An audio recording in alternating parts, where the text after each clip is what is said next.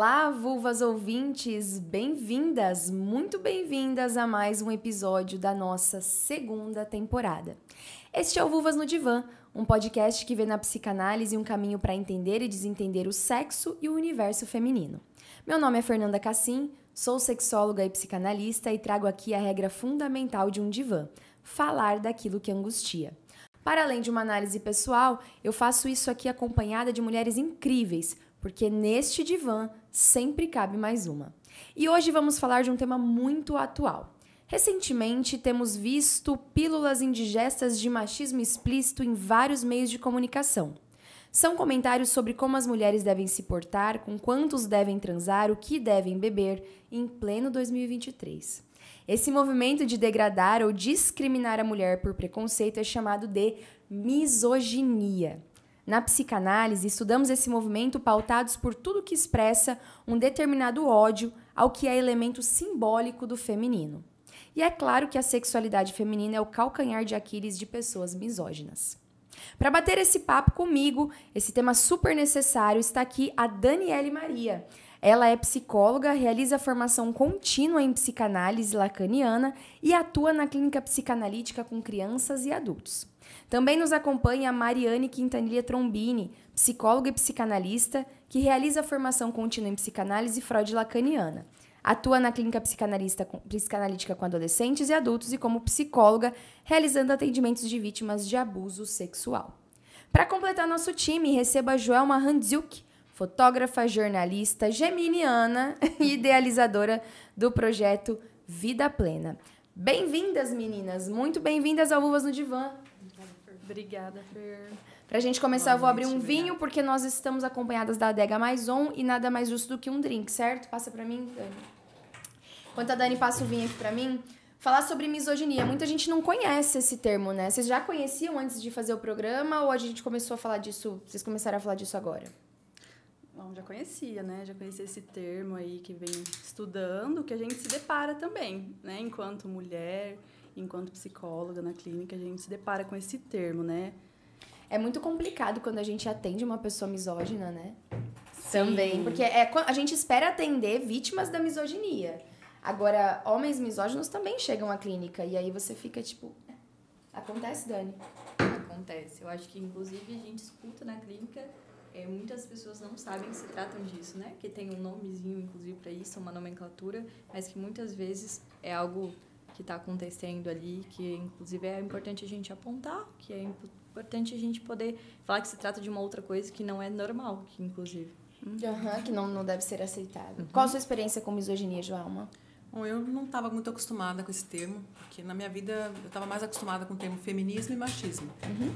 Agora, misoginia mesmo, eu comecei a ouvir mais né, sobre isso recentemente. Eu acho que é, é realmente grave o que está acontecendo nas redes sociais com relação a isso. Vem uma onda aí, né, gente? Eu, eu, a gente escolheu, né, enquanto equipe, falar sobre isso. A Mari também deu esse, essa ideia. Quando eu pautei para Mari, Mari, vamos fazer um episódio? O que, que, você, que, que você acha aí? Ela falou, Fer, quero falar de amódio. É um termo lacaniano que diz que todo amor tem uma face do ódio, né? E aí o ódio ao feminino também é uma pauta lacaniana, né? Quando a Mari falou, eu falei com certeza. Antes de toda essa onda de misoginia na internet acontecer. Aí a gente começou a ver, né, pessoas julgando a sexualidade feminina, contando, né, com quantos caras a mulher transou, como ela deve se portar, quantos quilômetros de sexo ela fez. Eu achei genial isso aí. Mas tudo que eu pretendo com o Vulvas é sempre não dar destaque para esse tipo de comentário, não dar palco, como a gente estava dizendo, não bater tambor para louco. Uhum, e, exatamente. e poder falar da nossa perspectiva enquanto profissionais embasadas, né, da nossa experiência. Uhum. Exatamente. Sim, a gente fala é, a gente traz aí essa questão do homem, né, para a gente poder pensar o que, que acontece, né? Porque, como a Dani disse, tem questões ali também que atravessam esse sujeito, né? Eu acho interessante sempre a gente pensar, né, para a gente poder é, discutir isso, né? De que forma que isso vem acontecendo, né? O que que, o que, que é para esse homem esse ódio ao feminino, né? Eu questiono muito isso, que eu acho interessante pensar. É algo que eu, eu, gosto de, de pensar nisso, né? Porque eu acabo também olhando para mim enquanto mulher, né? Diante dessas é, dessas questões aí que envolvem o feminino, né? Por que ódio? É, por que ódio ao feminino? Eu sou mulher. Por que, que alguém tem ódio ao que eu sou? Esse ódio vem só dos homens, vocês acham? Não. Eu acho que não, é. Não, né? Com certeza não. Eu acho que até para a gente poder pensar em como isso estrutura, é importante a gente até perguntar o que, que é isso do feminino, né? O que, que é isso que pode acontecer no homem e numa mulher também. Porque tem aquilo que às vezes atravessa a própria mulher, aquilo que a gente pode direcionar como feminino, diante de outras figuras também que são femininas. Femininas. Então, isso eu acho que acontece com Sana. certeza. Sabe que eu me lembro muito? Vocês lembram daquela onda da Valesca Popozuda, que era uma coisa de competição feminina, assim? É, tipo, ah. ah, eu esqueci a música agora, gente, mas que, ela, que era uma música do tipo que eu sou melhor que você, que eu arraso mais do que você, você tem inveja de mim, isso é recalque. Até a palavra recalque ficou muito famosa, que é uma expressão psicanalítica, por, por conta da, do recalque entre mulheres, e geralmente entre mulheres que competem por um homem. Por causa da competição mesmo, né? É, é nisso que eu estava pensando quando você estava falando, porque a competição entre as mulheres, principalmente nas redes sociais hoje, né? usando as redes sociais como palco né, para competição, eu acho que é, está sendo, está é, movimentando tudo isso, né? Eu acho que tem muita coisa por trás, né? E todo esse movimento que começou lá muito atrás, né? se a gente for pensar na Idade Média, lá no século XVI, XVII, quando caçavam-se as bruxas, né? Que, uhum. enfim, eu trouxe até o livro aqui para mostrar para vocês, que eu acho que é uma leitura maravilhosa para quem quer saber um pouquinho mais sobre o início do feminismo, né? Como ele começou lá atrás, né? E, que tem a ver com capitalismo, né? E não só com política, como era no começo do, do século passado. Mas se a gente for pensar é, como a coisa se desenvolveu de tal forma que hoje a gente perdeu a noção total, porque é como aquela, aquela história do, da brincadeira do copo, do, do da telefone sem fio. Uhum, uhum. Você vai contando, vai passando a história e, você, e um conta para o outro, um conta para o outro e aquilo vira uma verdade, né? Então, qual que é a nossa verdade hoje? Né? Essa competição absurda que existe entre as mulheres. Para que isso, né? Exatamente. Então, para quê? E competição por quê? Por causa do homem a Sim. busca pelo homem. Então, estão todas disputando o homem, na verdade. Então, tá dando palco para essa galera toda. Essa, essa Exatamente. Discussão. No final das contas, vocês não acham que, que as mulheres dão palco para esses homens para tentar entender o que eles querem, a fim de suprir uma carência delas também? Não sei. Eu fico pensando por que, que tanta mulher dá palco para homem que fala coisas que não tem o menor fundamento não tem um fundamento científico, pseudocientífico, um fundamento sociológico, um fundamento filosófico. Aquilo que se diz sobre uma mulher ser válida ou não dentro da sua sexualidade. Mas aí vai se colocando caixinhas, né? Ah, essa é pra casar, essa não é pra casar. Sempre houve essas caixinhas, mas hoje parece que ficou escrachado. Eu não sei o que aconteceu que perderam o filtro para falar sobre isso. É, é fácil atrás das câmeras, né? Atrás de uma tela fria você falar alguma coisa, escrever alguma coisa, porque você está ali não tem como você levar um, um tapa na cara, né? Você uhum. escreve o que quer, então as pessoas escrevem o que querem, falam o que querem. E eu acredito que é mais por causa das redes sociais, porque cara a cara ninguém tem coragem de falar. Sim. Né? Não tem coragem de uhum. chegar em você e falar a verdade na tua cara, a verdade, a sua própria verdade. Exato. As redes sociais é que abriram essa, essa possibilidade, né, das pessoas falarem o que quiserem na hora que quiserem, do jeito uhum. que quiserem. O que tem, o que tem falado das mulheres? O que, o que os homens têm falado das mulheres e as mulheres misóginas têm falado das mulheres? As mulheres falando das mulheres também, né? É. Sim. Né? Mas o que, que os homens têm falado dessas mulheres, né? De o que, que é esse, esse ódio, então, de fato, né? Essa misoginia, que, por que, que isso vem acontecendo? Né? A gente vai na psicanálise poder voltar aí nessa história desse sujeito para poder ver o que, que aconteceu, né? E muitas coisas estão aí é, envolvidas nessa constituição do homem, né? De como que ele foi entendendo algumas coisas, né? De como que ele foi perdendo esse é, lugar, entre aspas, né, na sociedade, né? Porque atualmente nosso laço social vem mudando, uhum. né? Do feminismo vem aí conquistando muitos lugares. A mulher tem garantido aí o seu lugar. A gente, eu tô pensando na geração millennial aqui, né? Eu tô com 32 anos, então na minha geração a gente passou por um processo de os nossos pais foram criados numa ditadura militar, uhum. né? E aí dentro dessa dessa ditadura militar, regras muito rígidas daquilo de a paulada que resolve, a lei expressa, a limitação, muito machismo, a mulher sempre trancada dentro de casa, muito medo. E aí a, a minha geração, falando né, da geração millennial, viu muita violência dentro de casa. A minha geração viu muito é, é, né, muita misoginia, que não tinha esse nome Uhum. Mas os homens fazendo com as mulheres o que elas queriam. E eu tava até lendo naquele livro que você me indicou, Mari, que agora me fugiu o nome, mas depois eu lembro. Que, que tem muito da representação da mãe nesse ódio ao feminino, né? A mãe que ficou passiva, muitas vezes, à violência naquela família, e o filho, ele vai simbolizar essa mãe como? Como aquela que tem toda a, a todo o amor, que coloca ele no centro de tudo, mas que ao mesmo tempo não o protege. Ao mesmo tempo não pensa nele como um filho, mas como um acessório que tá ali e, e, e- ela vira filha dele muitas vezes, dessa criança, né? Diante de tanta violência. Então, não sei se, se eu tô falando besteira, me corrijam se eu estiver errada, tá? Que eu tô pincelando psicanálise de um jeito muito superficial, bem selvagem, né? Como a gente fala. Mas a relação com a mãe traz esse ódio também ao feminino, não sei. Eu acho que a gente pode até pensar em como isso é colocado. Ahn, por exemplo, enquanto criança mesmo, de escutar o que, que é um homem, ou talvez aquilo de que o azul e o rosa, a diferenciação, como que se direciona cada um, que a mulher tem o lugar daquela que fica ainda dentro de casa, que precisa cuidar dos filhos, e o pai é aquele que é provedor. Apesar de ser 2023, acho que tem algumas mudanças, as coisas vêm se alterando sim, mas que ainda tem muito disso, dessa diferenciação de que homem é forte, que homem não pode chorar, que a menina tem esse outro lugar, do vestidinho rosa, e atendendo criança, acho que tem muito, isso aparece muito. Então, o que fica dessa estruturação, da constituição, dessa figura que é feminina e do masculino? E acho que, claro, vai se representar lá na frente, nos relacionamentos, como que isso é entendido, com certeza isso vai aparecendo. Eu acho que começa lá Dani, mas você atende crianças e as crianças, os pais dessas crianças que têm a nossa idade, continuam reproduzindo esse tipo de, de ideia Fer, eu acho que-. Eu acho que depende muito da estrutura dos pais de cada, a, a- cada construção ali da familiar. Porque tem muitos desses ainda que são na ditadura, que tem que ser assim, que é militante, que tem hora, regra, claro, para tudo, mas que é de uma forma muito rígida, muito ríspida. E que mães ainda que ficam como sendo dona de casa, tendo vontade de trabalhar, mas que ainda não fazem.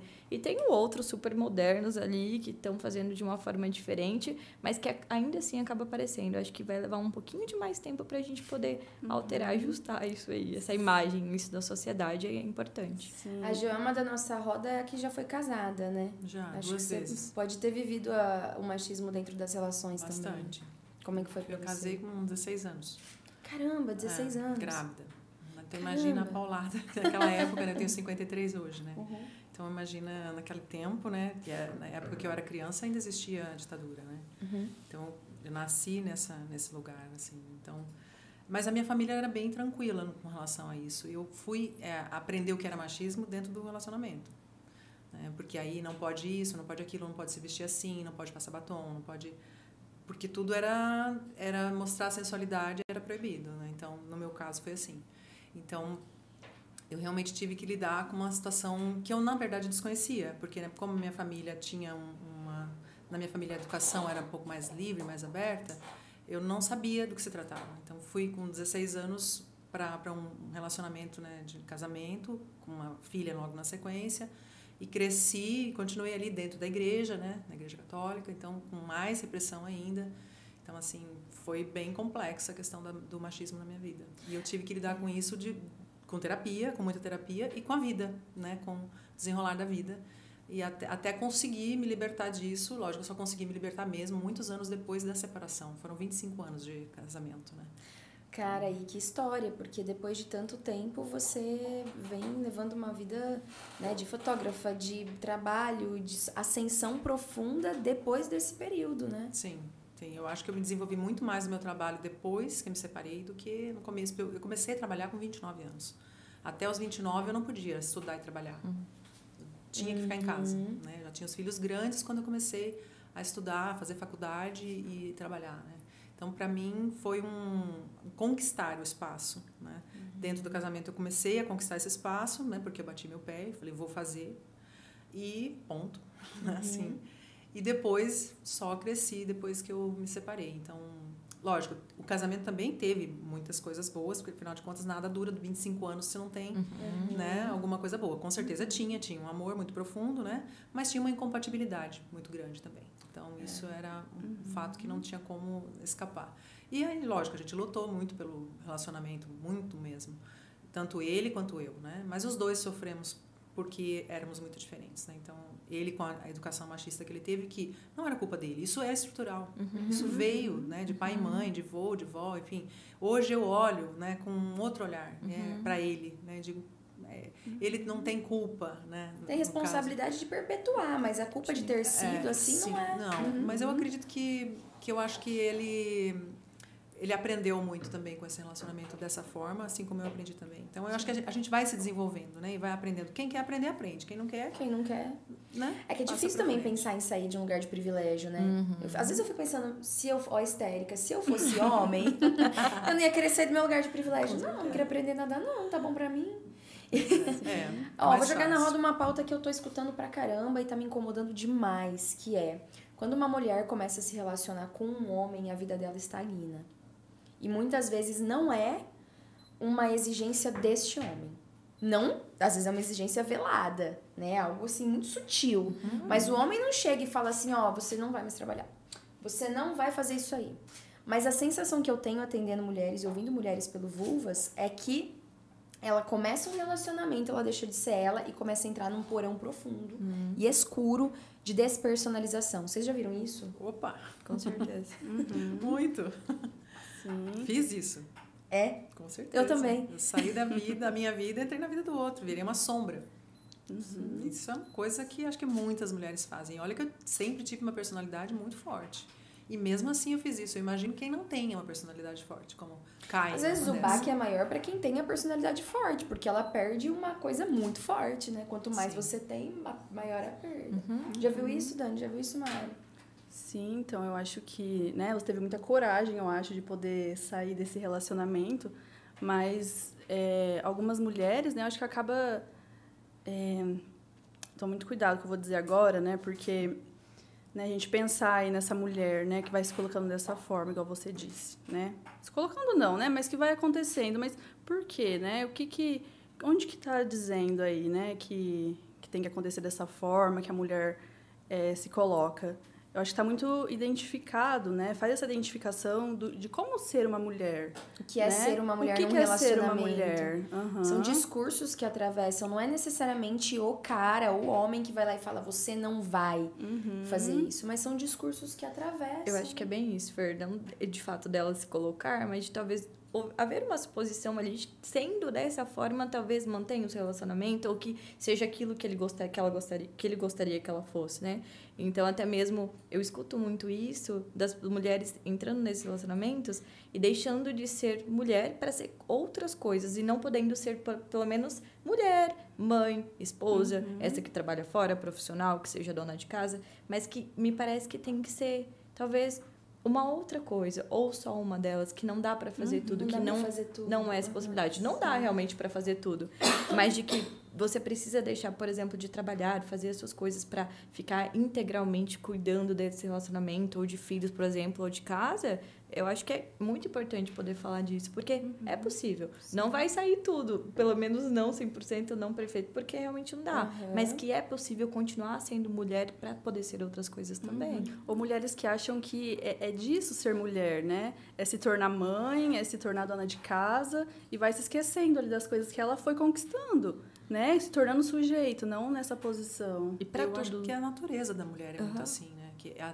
a gente tem uma natureza de cuidar, de querer cuidar. Eu sou essa pessoa que quero cuidar. Ai, então, quando eu sou. num relacionamento, eu, eu tenho essa natureza, apesar de ser extremamente independente, enfim, forte, né? Assim, eu tenho uma natureza de cuidar. Cuidado. Eu sou mãe, né, de dois, e mãe desde né? Cedo, então né? eu sempre fui mãe, né? Eu uhum. não me não me vejo não mãe. Então a minha natureza é muito muito maternal e não só com os meus filhos, mas com todas as pessoas que eu tenho relacionamentos até profissionais. Eu sou muito maternal. Gosto de cuidar das pessoas.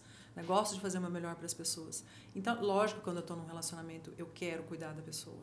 Então, eu, eu tenho que tomar cuidado para não cair nessa coisa de perder a minha personalidade uhum. para cuidar outro. do outro. E às vezes o outro uhum. nem tá pedindo esse cuidado Exato. também. É, hoje eu sei como fazer isso, porque depois de cinco décadas a gente vai aprendendo, né? Uhum. Tem que ir tomando no longo e aprendendo alguma coisa. Exatamente, a maturidade tem que servir para alguma coisa, né? Então, e é, é, mas são rótulos, porque assim, ó, eu tenho, vamos, Fernanda Cassino, eu tenho rótulo de solteira. Esse rótulo me permite fazer o quê? Ah, não, daqui a pouco eu posso ter o rótulo de namorada, esse Uhum. lugar, né? A gente fala de lugar na psicanálise, não é um rótulo. Uhum. E O que, que é uma namorada? Ah, mas o rótulo de esposo, o rótulo de amante, o rótulo de desquitada. Eu te- tenho uma amiga esses dias, gente, a gente Nossa, tava brava essa tomando palavra, horrível essa palavra. A gente Isso é tomando uma- um vinho na casa dela, a gente tava fazendo uma baguncinha, falando um pouco alto. No outro dia a vizinha chegou e falou assim: não é porque você é desquitada que você pode fazer o que você quiser. Eu Falei, caramba, mas que pesado isso, gente, né? Nada a ver. E são os rótulos que vão nos colocando, né? São práticas comuns da, da própria cultura que leva a gente a se questionar sobre o nosso desejo. Uhum. Peraí, o rótulo de namorada me permite ficar sozinha sexta-noite? Não sei. O rótulo de namorada me permite deixar de encontrar meu namorado para ir trabalhar? Não sei. O rótulo de mãe me permite ah, ter desejo sexual? Não sei. E na verdade, são rótulos. Sim, e a gente vai no social, né? Como que fulano faz? Como que a gente vai nas referências aí, né? Como que minha mãe fez? A gente tem essa tendência aí se identificar ao nosso modelo de mulher que a gente vai criando. Né? Nisso que você conta, Fer, parece que uma mulher questiona outra mulher. Só porque você fez isso, você pode?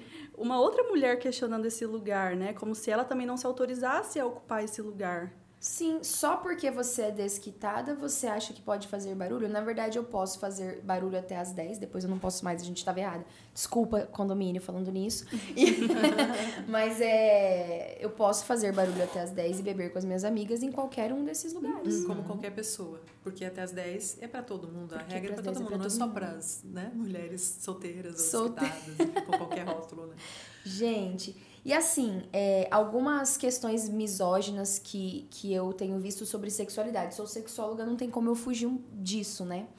É, a tal da quilometragem feminina, que foi dito aí, né, no começo da, da coisa.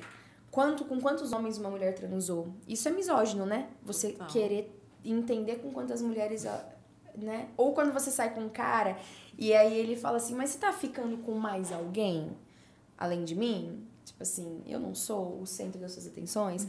Ou, tipo, quantos caras você já transou? Gente, eu não sei. Se eu tiver que parar pra contar, vai ser um problema. Então, assim, e querer saber com quantas pessoas a mulher ficou é misógino, porque eu, eu não fico pensando com quantas meninas o cara ficou, pensando na heteronormatividade aqui, né? Isso é tenso. É, tem, pega o vinho aí, falando isso, Dani, fazendo favor. Isso é totalmente tenso. Imagina. Sim, é o discurso que a gente escuta, né? E a gente não vê questionando isso dos homens. Né? É até bonito para eles falar, ah, já transei com tantas. Né? Quanto mais, acho que é mais bonito para eles, né? O que a sociedade traz aí. Agora, a mulher é algo de vergonha, né? De não falar, de ficar escondido. Eu achava que isso não existia mais, assim, para essas meninas, pelo menos agora, dessa geração novinha e tal. Eu achava que não existia mais, mas pelo jeito existe, né? Porra, muito. Porque na época que eu era adolescente, isso era absurdo, assim, né? Uma menina sempre foi criada para ficar de perna fechada, per- perna cruzada, e o cara, né, criado com a perna aberta, que é já para demonstrar Uhum. essa coisa da liberdade do homem e dessa reclusão que a mulher tinha, era obrigada a ter, né? E isso é milenar, na verdade, né? Não é nem, não é nem do século Uhum. Passado, isso vem de sempre, né? Dessa coisa da, da postura que a mulher tem que ter sempre, e então tudo que o homem faz e todas as piadas, tudo que existe, né? É tudo tão misógino, É né? misógino. Cara, e tem uns comportamentos assim que eu falo, esse cara deve se esforçar muito pra gostar de mulher. Vocês já tiveram essa impressão? Tão... Essa frase eu tenho escutado muito nas últimas semanas. É o que as mulheres comentam, né? Porque, tipo assim, ai, a mulher, ela tem que ser assim, ela tem que estar depilada, ela tem que ter o cabelo assim, ela tem que falar assado, ela não pode falar palavrão, ela não pode beber demais. Ela não pode falar assim, cara, mas são tantas exigências que parece que você odeia a mulher e é um trabalho hercúleo transar com uma mulher.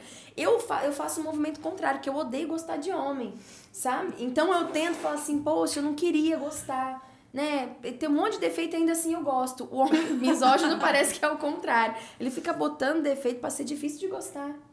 Curioso. Agora, eu- uma coisa que eu gostaria de falar, assim, que eu acho que a gente não pode esquecer, é que existem, assim, centenas de milhares, pe- pegar, um, pegar uma, uma, um número, vai, para a gente conseguir fazer um parâmetro. Muitos, muitos homens que são de bem, que gostam, né, de ter um papel bacana, de fazer o seu próprio papel, de ser homem de verdade. E é uma minoria que são esses misóginos, né? Então, Por que, que a gente ainda tem que discutir tudo isso? Uhum. Por que, que ainda nesse momento a gente tem que discutir tudo isso? Eu acho que eu estou num lugar, que eu, eu, ouso dizer que eu estou num lugar que, que já quer discutir um passo à frente. Um Qual passo é? lá na frente. Não falar mais de feminismo e de machismo, não falar mais de direitos. Porque eu acho que isso, isso tudo, como você disse, a gente já conquistou tantos direitos, né? A gente já tem um lugar, já tem um lugar de fala, já tem um lugar na sociedade, um lugar na, na família, na casa, em, em, né, no trabalho, em, em todos os lugares a gente tem posicionamento já, né?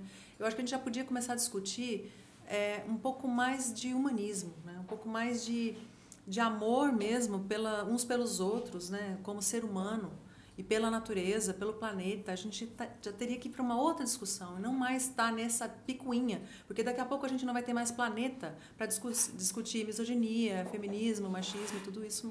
É, se for pro, pro lado da picuinha, não funciona mesmo, né? Na verdade, né? a gente precisa fazer valer os nossos direitos que foram conquistados também, né? Porque realmente tivemos muitos direitos conquistados. A mulher não pode ter é, desequilíbrio salarial com o homem, mas ela tem. A mulher não pode é, ter um uhum. tratamento diferente por ser do gênero feminino, mas ela é. Sim, ainda é, ainda, ainda é. é. A gente ainda está na utopia, né? Eu sei que eu estou sendo um pouco utópica, mas na verdade eu, eu acho assim, eu, eu penso no futuro. Eu sei que daqui a um tempo, não sei quanto, a gente já vai estar tá discutindo outras coisas mais essenciais, uhum. né? Que são os valores mais humanos mesmo, né? Isso aqui, tudo que a gente está passando agora é um momento histórico. A gente está vivendo isso e precisa viver isso. Eu acredito que a gente está aqui porque a gente nasceu nesse momento porque escolheu. Né? Eu sou espiritualista, eu acredito que não, que nós escolhemos estar nesse momento aqui para viver tudo isso e passar por tudo isso, discutir essas questões e poder fazer alguma coisa para melhorar o mundo. E não ficar discutindo, brigando né, nas redes sociais, mas no fazer fundo não algo. É pra ganhar, não é para ganhar dinheiro, essas discussões todas aí. Eu acredito que é. tem muito capitalismo por trás. Porque Esse livro eu, aqui fala muito sobre é, isso. Quando eu falo para não bater tambor para louco, é porque a gente está dando dinheiro para essas pessoas que falam essas baboseiras, né? Exatamente. E aí a gente pode vir aqui produzir um conteúdo legal que possa acrescentar para as mulheres e também abrir os olhos delas. Nesse sentido misógino da coisa, olha, amiga, existe isso, uhum. existe isso. Você está ciente e faça alguma coisa se você estiver sofrendo nesse sentido. Sim. Isso é importante, né? Sim. Uhum. Mas é isso, meninas. Falando mais sobre sexualidade, vou perguntar uma coisa para as psicanalistas da roda. E agora sobre orientação sexual. Dizem, né, que, que um homem que, que é muito misógino, ele tem esse ódio ao feminino. Isso tem alguma coisa a ver com orientação sexual, na opinião de vocês? Olha, eu penso que não né? Eu acho que muitas vezes é, as pessoas acabam entendendo que tem a ver com isso. Não que não possa ter, pode sim, né, ser isso, mas não somente isso, porque eu acho que falar que um homem que tem ódio ao feminino, ódio à mulher, só porque então ele é homossexual, acho que a gente acaba desconsiderando a questão do machismo. Exato. Né? E, e é super homofóbico dizer isso também, né? uhum. né? Sim. Porque daí quer dizer que os homossexuais também odeiam as mulheres? Uhum. Porque eles não transam com elas? Qual que é o sentido disso? Não, são não é mulheres, é disso, né? né? Sim. não é? Eles queriam ser. Não é? Vai dizer isso deles? Bom, eu não sei. Eu, é. eu acho que eu não estou no lugar de fala para opinar. Então não dá para dizer. É, mas um eu acho que, que é, né? na psicanálise tem muito isso. De tudo que tem um traço feminino causa um grande pavor. Sim, eu acho que é porque daí se a gente for pensar na psicanálise, a gente está falando da possibilidade da castração, né? Pensando até nisso do falo, do homem supor que ele tem algo ali que talvez a mulher não tenha também e que talvez possa tudo por conta disso, mas que a gente sabe que não se trata disso. O desejo não se trata realmente uhum. o amor e o desejo pelo menos não vão pela mesma via, né? Acho que até por isso que a gente consegue falar, pensar nas formas de relacionar. Acho que tudo que a gente está falando aqui hoje é de relacionamento, é a forma com que o outro se relaciona com, com o outro mesmo.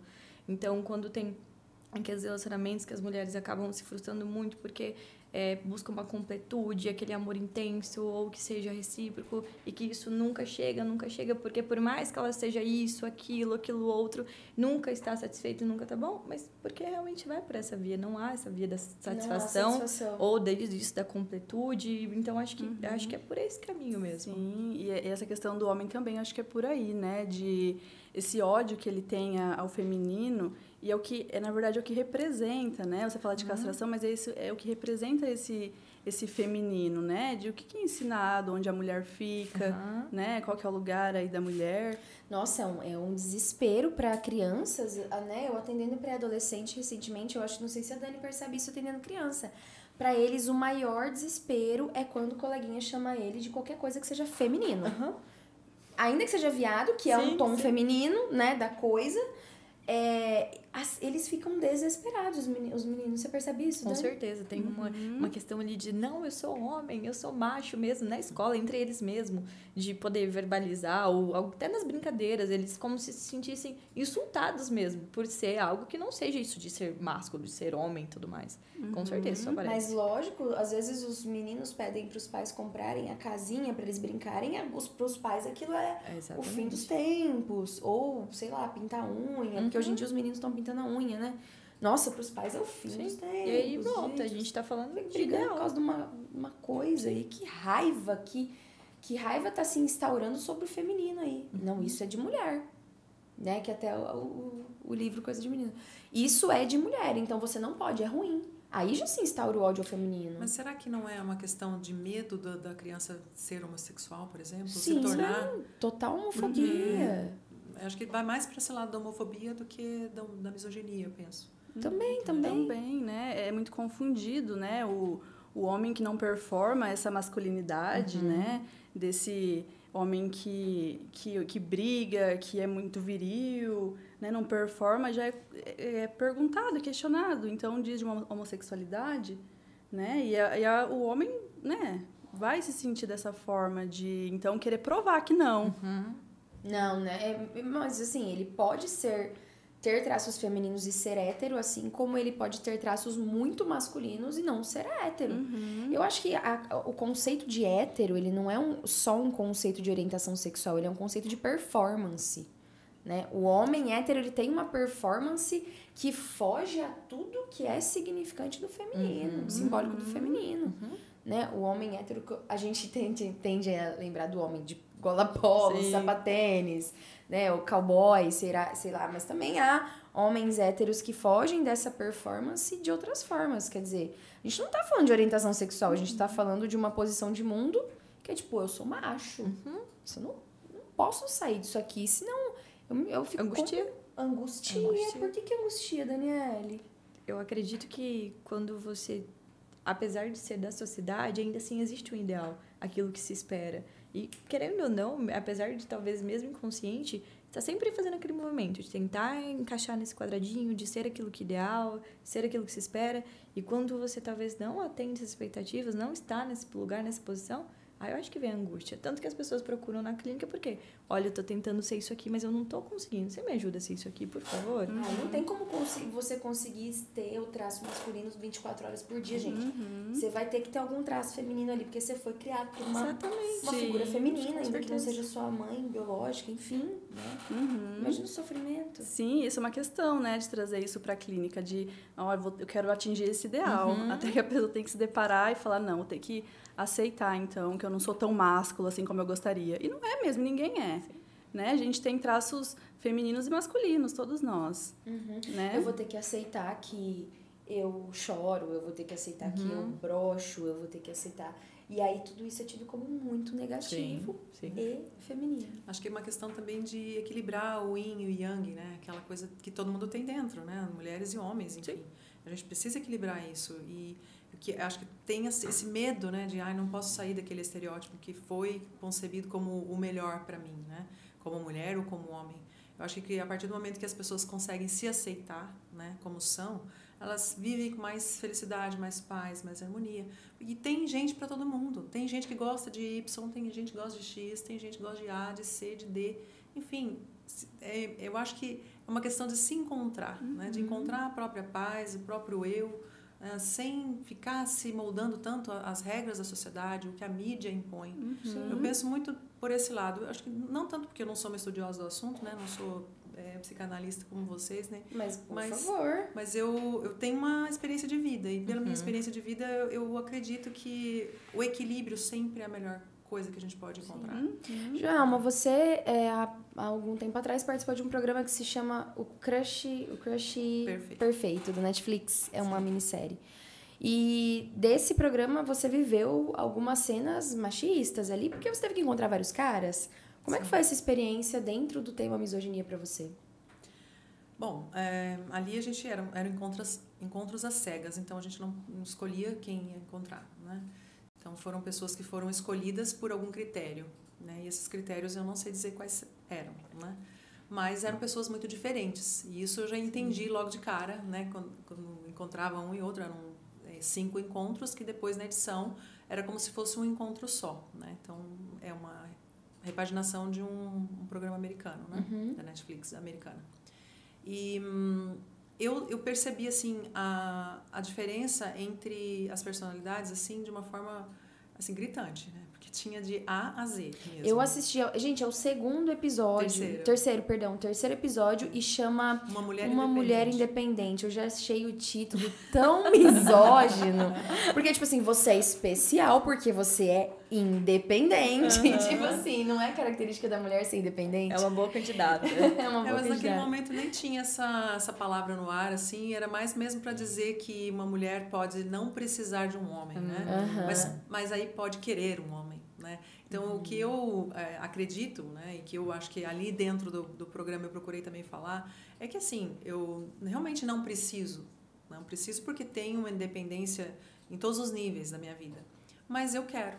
Né? Eu- sou uma mulher que Uhum. tem todas as áreas da vida e que quer contemplar todas as áreas da vida. Sim. E, a- e ter um relacionamento com alguém é, é uma das áreas importantes da vida de uma mulher. Sim. Né? Se, se a mulher quer ou não quer, aí é uma questão, Uma questão dela. dela, sim. Né? Mas no caso é, ali eu, eu tinha um perfil que eles acreditavam que, que poderia ser útil né? para falar, para dar algum recado. Né? E eu procurei dar um recado ali de mostrar também a questão do machismo na minha vida, né? Uhum. e como eu superei essa questão do machismo na minha vida, de uma forma que no começo foi bastante é, sofrida, né? porque não tinha embasamento né?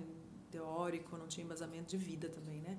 Mas aos poucos né, a gente vai aprendendo. E ali eu acho que eu consegui é, visualizar vários perfis ali que, né, em especial um ou dois ali que tinham uma, uma característica um pouco mais é, pesada nesse sentido. E vi outras pessoas com uma doçura tão grande, Sim. sabe? Então, eu, eu- por isso que eu digo, existem homens e homens, mulheres e Pois mulheres. É, eu né? tava assistindo ao episódio, reassistindo, né, antes de, antes de gravar o Vulvas.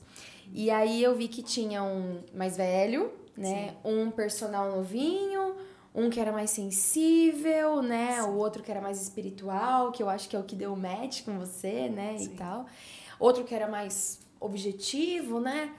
Todos eles são homens. É o que eles têm em comum, né? Uhum. Você percebe na diferença de, de personalidade um maior ou menor machismo? Ou você acha que todos eles acabam sendo machistas de uma forma ou de outra? Não, eu, eu conheci, tenho ali, né, mantenho um relacionamento de amizade com alguns deles ali, e de, inclusive de outros episódios, não só do meu episódio, que depois eu conheci outras pessoas ali dos outros episódios, e que viraram grandes amigos, né? Uhum. E hum, que são pessoas absolutamente doces. Assim, Ah, homens eu que tava torcendo pra você ficar com um psicólogo, mas é porque eu sou psicóloga. Ele é um dos meus amigos, que eu mantenho amizade. É, passa meu hoje. contato, brincadeira. Posso passar. Já, o que me pedem de contato do João é impressionante. Eu falo, gente, olha, eu posso passar, não sei porque ele é muito reservado. Então, eu sei se- percebi. E tinha uma hora que deu um medo, assim, né? Você viu, Mari? Que ele ficava olhando fixamente pra você, uma coisa misteriosa, assim. Eu falava, cara, que medo. Tava analisando. Ele não é, É. misógino, mas ele é Não, assustador. tímido. Só tímido, só isso. Mas uma pessoa maravilhosa. Então, assim, todos, assim, a maioria deles ali são pessoas maravilhosas. Então, por isso que eu disse no começo, ali é uma mostragem, certo? Ali tinha um que era mais, assim, misógino mesmo.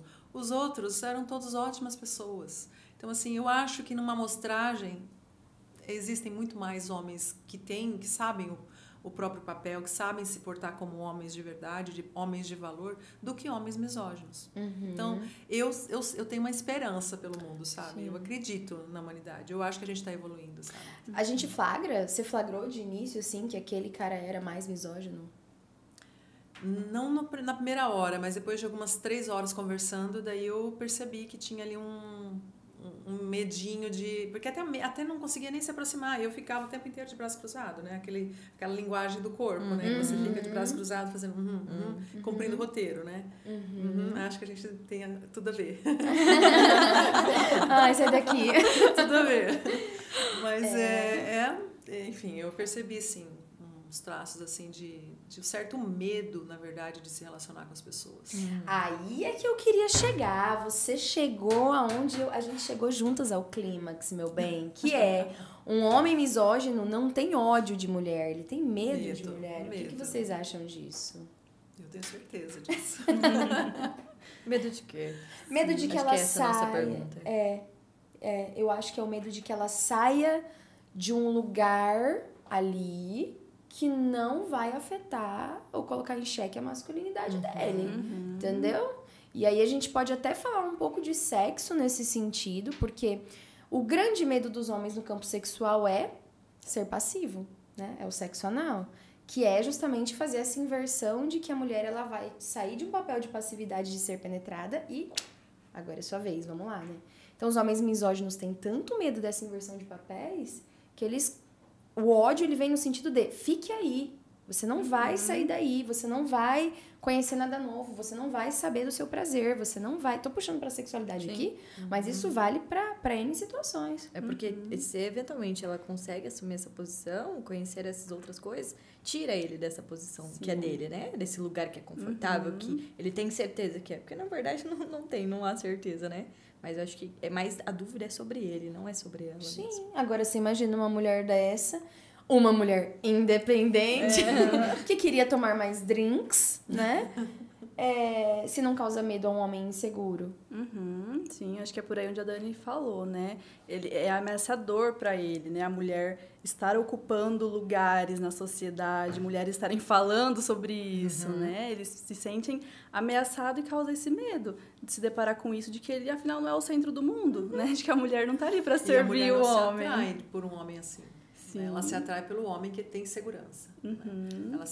Ela, eu vejo, eu sei por mim, porque eu, realmente um homem que não tem segurança não absolutamente pode ser o homem mais lindo do mundo. Mas não aparenta no começo ter. Esse discurso aparenta ter segurança. Depois que você vai. Sim, uhum. aí você já, né, enfim, percebe que não. Eu realmente acho que a, o que mais atrai é a segurança. Para uhum. mim, pelo menos, Sim. é o meu. E a segurança é a vulnerabilidade, na minha e opinião. E atitude. Uhum. O homem tem que ter atitude. Eu acho que eu sou do tempo que homem era homem, mulher era mulher. Aquela é. coisa, menino é menino, menina é menina, é. no sentido de. É, não aqui querendo discutir gênero, não é sobre isso gênero, não é, né? não é minha, Essa posição minha praia. Uhum. Mas a posição no sentido até biológico da uhum. coisa, né? Você nasce com características, né? É, a mulher ela é detalhista, ela é ela é mais delicada, ela sabe olhar para as pequenas coisas, ela cuida. O homem, ele olha o macro, né? A mulher olha o micro. Então, acho que toda essa coisa da natureza, quando eu, quando eu vejo um homem que, que realmente encarna a própria natureza, eu fico atraída. Uhum. Quando o homem Mas também quando tá ele faz essa dele, inversão do tipo, eu também posso olhar o micro. Eu não preciso só olhar o macro, sim, posso alternar. Pode, pode ter, sim. tem que ter isso, mas eu acho que como característica básica, o homem que não é homem, assim, que não, não se posiciona como homem, ele não é atraente. Uhum. Né? Pelo menos não para uma mulher que é feminina. Uhum. Né? Eu me considero é. uma mulher feminina. Eu não me considero, por ser independente, enfim, as pessoas podem confundir um pouco isso. Uhum. Né? Uma pessoa que tem uma, uma voz potente e que tem um posicionamento, né, que banca as próprias contas, que faz os próprios negócios, que empreende, que está sempre fazendo coisas novas, nem por isso ela não é delicada. Eu sou uma mulher delicada. Mas assim, uma e mulher. E gosto é... de homens que são não tão delicados. Sim, é uma questão de, de posicionamento e gosto Exato. também. E gosto. Pode ser que a outra goste de um, um, tipo um pouco mais beta, né? Como eles falam agora. Ah, tem alfa, tem beta, tem, sei lá, nomenclaturas. Eu também não sei. O macho alfa é aquele macho ah, e o beta é aquele mais delicado, né? Então, assim, existe gosto para tudo, como estava dizendo Exato. antes. Uhum. Né? Eu acho que são... Acho que se cada um assume, assume a sua própria natureza é, ele vai encontrar aquela pessoa que é compatível com aquela, uhum, né, com aquela uhum, característica. Sim. Gente, o papo tá muito bom, mas a gente já tem 40 minutos de podcast. A gente tem, depois tem só mais um pouquinho. Eu vou interromper rapidamente para entregar uma lembrancinha para vocês. Ai, um minuto. Ai, que gostoso. lembrancinha. Obrigada. Joelma. Vamos ver. Obrigada. Meninas, esse é um presentinho da Mama Joias.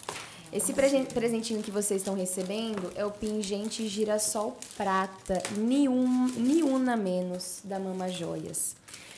Esse pingente tem uma história muito bonita. Ele é uma homenagem a Magó. A Magó é uma artista daqui de Maringá, que assim como tantas outras mulheres teve a sua trajetória terminada pelo feminicídio no ano de 2020, aqui na cidade de Maringá. E aí as artesãs lindas da Mama Joias produziram esse girassol em homenagem a ela. E aí eu tô entregando para vocês hoje para que vocês se lembrem com muito carinho do Vulvas e de toda a misoginia que a gente precisa combater também por aquelas que se foram, né? Não só por nós, mas por todas, né? A Mama Joias pensa sempre em como usar os amuletos para contribuir com a luta, fortalecer o movimento de mulheres, porque juntas nunca estaremos sozinhas. Poxa, que lindo. Confiram toda a coleção da Mama Joias pelo link da descrição. Espero que vocês tenham gostado. Amei. Nossa, eu amei. amei também. Eu Lindo, me lindo, lindo. inteirinha. Ai, é lindo, Porque né? é realmente a Magó. E a gente fez um movimento muito bonito, né? Depois de tudo que aconteceu. Então, Magó vive. Bom, também Com agradecer certeza. Larissa Egoroff, médica, professora universitária e obstetra, profissional referência em emergência obstétrica, que promove atendimentos e acompanhamentos com excelência, comprometimento e ética para mulheres aqui em Maringá. Porque a gente só trabalha com mulheres éticas que respeitam a nossa individualidade, nossa sexualidade nossa segurança. Hoje eu visto Ana Maier. Tô toda. Falei que hoje eu tô com a bandeira da mangueira, entendeu? Da Sapucaí. Já tô toda em Verde rosa, tá Sal- verde rosa, saudades de carnaval, inclusive. Obrigada, Ana Maier. Peças que realmente trabalham com autoestima feminina e bem-estar. É fashion lingerie, é pra usar à mostra, é pra usar na rua, em casa e em todas as ocasiões. Confiram os produtos Ana Maier pelo link na, da descrição deste episódio. Agradecer também ao vinho de hoje, a Adega Maison. Estamos tomando um cordeiro, um cordeirinho gostoso, um vinho rosé. Que a gente fica mais soltinho, né? Porque as meninas estavam um pouco nervosas no começo. A Joelma ficou na água, né? Saúde, água vida. Saúde, um brinde. Obrigada, Dega Maison. Bom, pra gente fechar o nosso episódio do Vulvas no Divã sobre misoginia e ódio ao feminino, eu vou pedir pra cada uma de vocês indicar um livro, uma série, uma novela, uma história, alguma coisa que as nossas leitoras possam ouvir e falar mais sobre misoginia. O que, que vocês têm aí? Quem começa? Eu posso começar. Vai lá, Mari. Eu vou indicar um livro, então, é Violência de Gênero e Ódio ao Feminino. Ele é, tem muitas coisas escritas de Lacan, de Freud, que os autores reuniram nesse livro, né, que aborda esse tema. Então, quem se interessa aí por psicanálise... Como que é, o nome do livro? indicação. Desculpa. Tava, tava viajando aqui, tava. Violência de Gênero e Ódio ao Feminino. Violência de gênero e ódio ao feminino. Gente, galera que ouve Vovôs no Divã, que tá começando na psicanálise, tá no caminho da psicanálise, a gente sempre indica materiais legais aqui. E hum, acho que tem muitos materiais psicanalíticos mais modernos do que só os textos do Freud, né? Sim, com Os certeza. textos do Freud são essenciais, mas. Mas os Mas. próximos estão aí pra ajudar também. O meu também é indicação de um livro, inclusive é da Mariolme, do Contar do Gares.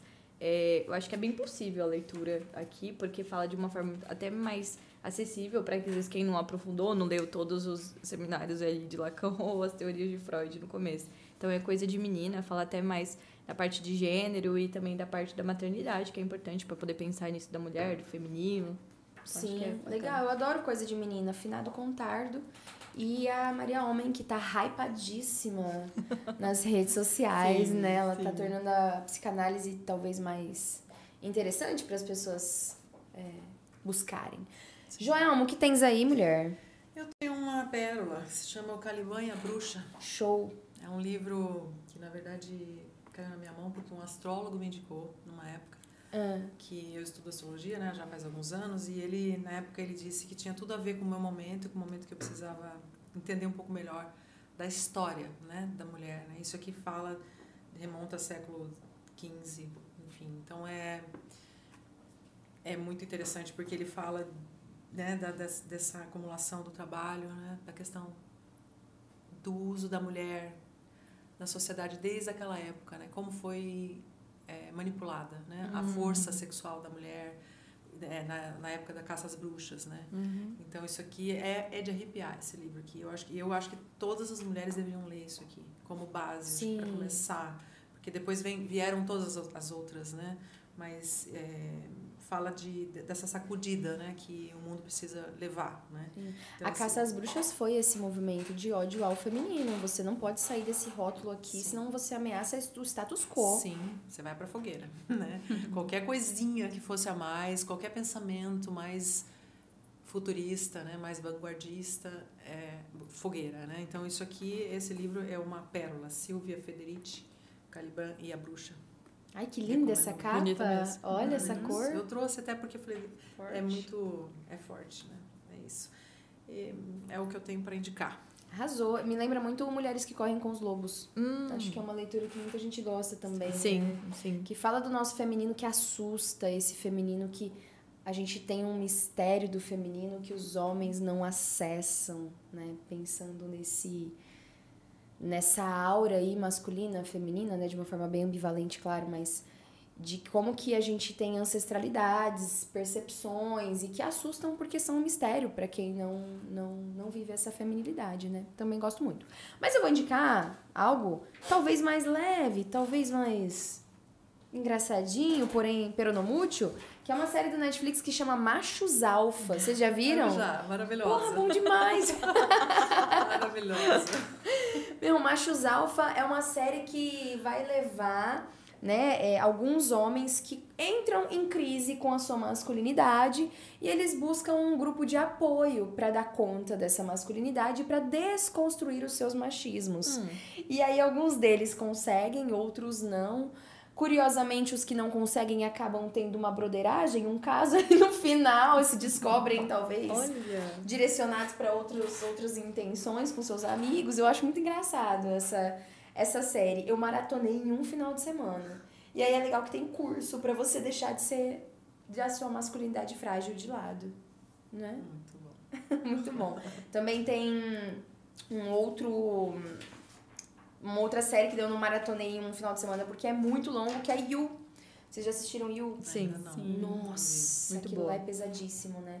Que é aquela ideia do misógino que é o último romântico. Uhum. Já viram esse? O misógino que ele vem naquela naquele rótulo de homem perfeito. Uhum. Tiveram várias críticas, inclusive, em relação a isso. Porque até então tinha pessoas que até ficavam com dó, representavam assim de uma forma é, tão polido mesmo, né? De que era tão perfeito, que era isso e aquilo e que tiveram várias críticas também, porque realmente ele representava, pelo menos aparentava que fosse aquele homem perfeito. Mas não, o Joey, o Joey ele, era, ele era o estereótipo queridíssimo, só que ele só assassinava só, as mulheres só apenas. Sim, É uma coisa apenas. muito louca. E ele era queridíssimo, ele faria tudo pelas. Por isso que eu falo, sabe? Quando, quando eu vejo mulheres se relacionando é, com homens e o começo é muito intenso, uhum. é tudo uhum. muito exagerado, todo excesso esconde uma, uma falta, falta, um problema, né? E ali na, no You, nesse seriado, ah, o negócio é feio, ele é perfeito. Uhum. E ninguém é perfeito, né? Sim. Ainda bem. Mas muitas das vezes é assim que acontece, né? O homem se mostra muito perfeito, muito encantador, mas aos pouquinhos vai é, podendo mostrar essa verdadeira face, né? À medida em que ele vai é, olhando para a mulher que ele idealizou e vai vendo que mulher perfeita não existe, né? Uhum. E se assusta com isso também. E quando a mulher perfeita não existe, o que, que ele deve fazer? Né? Aceitar. Análise. já passo contato. Né? Já pode anotar o contato. Ó, jabá, ó, jabá. Análise, entender que não somos ninguém, Sim. né? Perfeitos nesse Que mundo. não tem esse lugar. É, perfeita. Não existe. Só fantasia. Né? O tempo inteiro, até a evolução até o final. Uhum. Mais alguma coisa para hoje, meninas maravilhosas e mulheres? Agradecer você, Fernanda, pelo Agradecer, convite. Muito obrigada. Muito gostoso conhecer as meninas também, pessoalmente, Joa. Obrigada. Foi um papo muito bom, muito agradável e eu acho que a gente conseguiu agregar, né, para as pessoas uhum. um pouco mais de informação também, né, e aprender um pouco mais entre nós e passar para as pessoas também um pouco mais de de conhecimento e, e, de paz, né? Porque eu acho que a gente precisa muito de paz. Eu uhum. gostaria de deixar essa essa mensagem que se a gente tiver paz no nosso coração, a gente não vai ter motivo para brigar. Né? Certo, eu que agradeço. E agradeço também, Fer, o convite, agradeço as meninas pelo bate-papo, foi muito bom, né? Um tema aí que a gente, né, não sei se infelizmente ou felizmente, a gente sempre tem que falar, uhum. né? Porque uhum. ainda existe. Né? Enquanto a gente tem que falar e discutir. E é isso, né? Que a gente bom. fazer a nossa parte. Que é falar possível de falar. Né? É, falar de maneira. É A Dani sempre fala isso lá no consultório. Hum. Dê oportunidade para que se fale. Né? Porque é melhor falar do que passar o ato. Uhum. Melhor falar do que ser misógino. Melhor falar Sim. do que cair no relacionamento abusivo. Melhor falar. Sempre melhor falar. Eu é que agradeço a vocês, é um prazer estar aqui. Eu sei que não é fácil, eu sei que a gente tem correrias, então muito obrigada, Mari, muito obrigada, Joelmo, muito obrigada, Dani, muito obrigada, equipe Adventure. Ficamos por aqui com mais um episódio do Vulvas no Divã e eu vejo vocês numa próxima com mais temas quentíssimos de feminilidade, feminismos, sexualidade. E é isso aí, tamo junto. Um beijo, até a próxima.